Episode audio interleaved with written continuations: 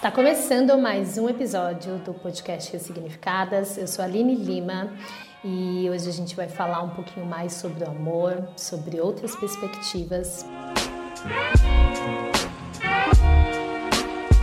Bom, no nosso último episódio, se você não escutou, corre lá para escutar. A gente experimentou um novo formato que é trazer outras pessoas para vir conversar comigo, para trazer suas perspectivas. A gente falou sobre relacionamento, né? Sobre um ponto de vista da pandemia, do quanto que a gente tem sido obrigado a se olhar e a olhar para o outro de uma forma como a gente nunca tinha falado, né? Nunca tinha visto, nunca tinha feito.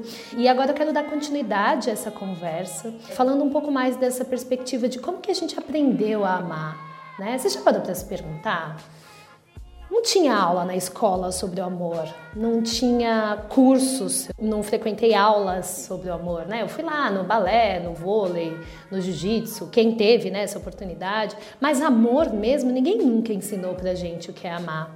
E aí, essa é uma coisa que me move muito, assim, né? Onde eu aprendi a sentir aquilo que eu sinto é, de onde veio essa educação emocional que eu tenho. Eu sempre provoco vocês sobre isso. E eu tenho sido muito inspirada pela Bell Hooks. Quem não conhece, gente, ela é incrível, ela é maravilhosa. Eu tenho estudado muito ela, tenho baseado muito a minha forma de enxergar o mundo, de ativismo mesmo, né, por uma sociedade mais igual a partir desse olhar do amor, do cuidado. E eu queria trazer aqui mais um trecho do livro para apimentar e para provocar aqui a nossa conversa que traz esse aspecto, né, do aprendizado do amor. Não existem escolas para o amor. Todo mundo supõe que saberemos instintivamente como amar. Apesar de esmagadoras evidências contrárias, ainda aceitamos que a família é a escola primordial para o amor. Daqueles de nós que não aprendem como amar em família, espera-se que experimentem o amor em relações românticas. Gente, essa frase, ela me cortou assim, porque a gente sabe que a estrutura de família, em especial no Brasil, ela não é aquela estrutura que se espera, né, da sociedade, padrão, pai, mãe, filhinhos, todo mundo feliz, né, do comercial de margarina. A maioria das famílias são disfuncionais, né? A gente tem aí milhões de mães solos lutando todos os dias para dar conta dos seus filhos. Nós, a maioria de nós, foi criadas em famílias disfuncionais, né, onde a gente é, era entendido que o provedor da família era o homem, isso quando ele estava lá, quando ele não vazava, né? Antes e deixava toda a responsabilidade para a mãe. A mãe tinha que ficar em casa, educar as crianças, abrir mão ali, né, das suas vontades. Enfim, inúmeras formas que machucavam ali as vontades de cada uma daquelas pessoas que tinham escolhido para sua vida. E isso tudo, gente, foi moldando a forma como a gente entende que é o amor, né? A gente já falou aqui as violências que muitos de nós sofreram, né, como forma de eu tô te batendo porque eu te amo, eu estou fazendo isso porque eu quero o seu bem. Tudo isso em forma de violências. A gente olhava, chegava à noite, né? Não fala nada que seu pai não vai chegar cansado, o seu pai tá bêbado, ou seu pai não apareceu, eu não sei onde ele tá, né? Ou a sua mãe tendo que trabalhar incansavelmente para dar conta de dar o mínimo. Então, tudo isso, gente, foi se traduzindo dentro da nossa psique como amor. Tudo isso foi se traduzindo como uma forma de amar. Então, quando a Barrux fala, né, não existe escola para o amor. As pessoas entendem que eu tenho que aprender o amor dentro da minha família, só que dentro da minha família aquelas pessoas também não aprenderam a amar, né? Aquelas pessoas também não souberam como passar isso pra gente. Elas deram o melhor delas, algumas, mas mesmo assim esse melhor delas foi traduzido muitas vezes na gente por medo, por violência, por dificuldade de falar aquilo que pensa, aquilo que sente. E aí espera espera-se que de nós, principalmente das mulheres, né? Porque naturalmente a gente nasce ali com um botãozinho do amor, a gente tá pronta para amar. Espera-se que a gente vá para relações que são românticas, fofas, lindas e dê conta de tudo isso. E como que a gente vai dar conta se a gente está machucado? Como que a gente vai receber amor de uma forma diferente daquela que a gente aprendeu?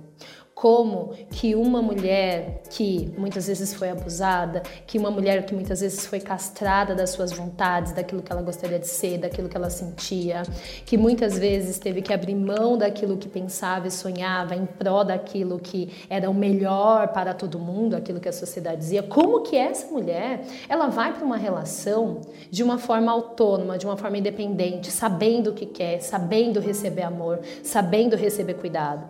O cuidado que ela tinha era violência. O cuidado que ela tinha era a castração, porque tudo sempre foi dito para nós que estava sendo feito para o nosso bem, que era para o nosso melhor. Então, tudo que foi colocando a gente numa caixinha, né, ali, podando, cortando todas as nossas asas que possibilitariam que a gente voasse, disseram que foi para o nosso bem, disseram que foi por amor. E aí a gente se pergunta como que as mulheres estão se colocando em situações de relacionamentos abusivos? Como? Meu Deus, como será? Gente, foi a forma como nós aprendemos a amar. Tanto que hoje, quando a gente vai para relações que são saudáveis, a gente até se assusta, a gente acha estranho, falta uma emoção, entre aspas. Já escutei várias vezes de amigas, já falei isso várias vezes. Nossa, tá, tá legal, é uma pessoa bacana, mas sei lá, falta um frio na barriga, uma emoção. Teve, né, recentemente, a gente já conversou sobre isso, uma declaração da Bruna Marquezine sobre o último relacionamento dela, que estava um relacionamento leve, tranquilo, que ela nem sabia que podia ser assim. A gente realmente não sabe, gente. Só que muitas vezes o que acontece é que assim, a gente está desesperada para encontrar alguém para trocar, para se conectar.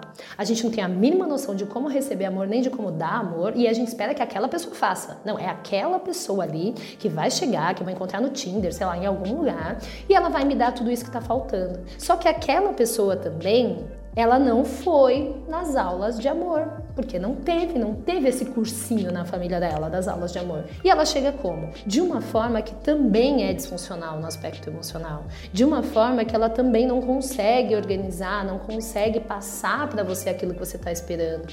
Então a gente não quer ir para passar pela escola e já quer tirar nota 10 na prova. É por isso que eu sempre falo, volta para você.